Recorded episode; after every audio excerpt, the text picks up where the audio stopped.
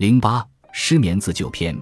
由美国睡眠医学会制定的成人失眠障碍的 PSG 量化参考标准为：一、入睡时间 h 三十分钟；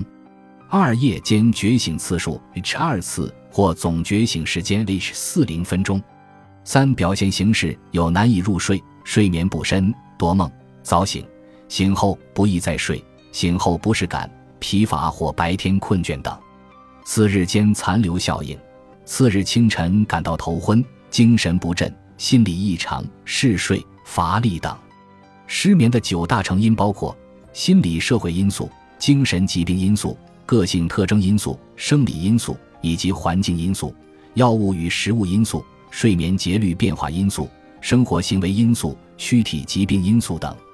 其中，环境因素包括环境嘈杂、不适的光照、过冷或过热。空气污浊、居住拥挤或突然改变睡眠环境等；药物与食物因素包括咖啡因、茶碱、甲状腺素、皮质激素、抗震颤麻痹药、中枢兴奋剂等的使用时间不当或过量；药物依赖戒断时或药物不良反应发生时等；睡眠节律变化因素包括夜班和白班频繁变动等；生活行为因素包括日间休息过多、睡前运动过多、抽烟等。躯体疾病因素包括冠心病、胃出血或呼吸系统疾病等，这些疾病会让患者对生命担忧而引起失眠。出现失眠的问题后，应马上到医院就诊，遵从医嘱进行治疗。一些人认为牛奶有助于睡眠，但其实即使牛奶中的色氨酸对睡眠有帮助，一杯牛奶的效果也十分有限。因此。它的作用很大程度上来源于积极的心理暗示。想要睡一个好觉，你应做到以下几点：一、睡觉前一小时放下手中的工作；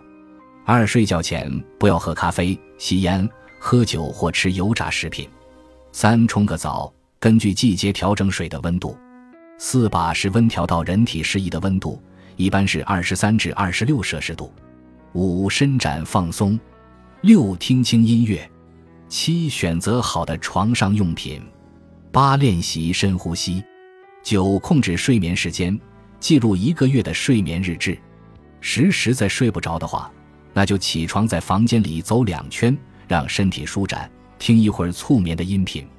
如果你的失眠问题很严重，以上这些方法对你都没有用，那么你可能不只是单纯的失眠。建议去精神卫生中心或医院做详细诊断。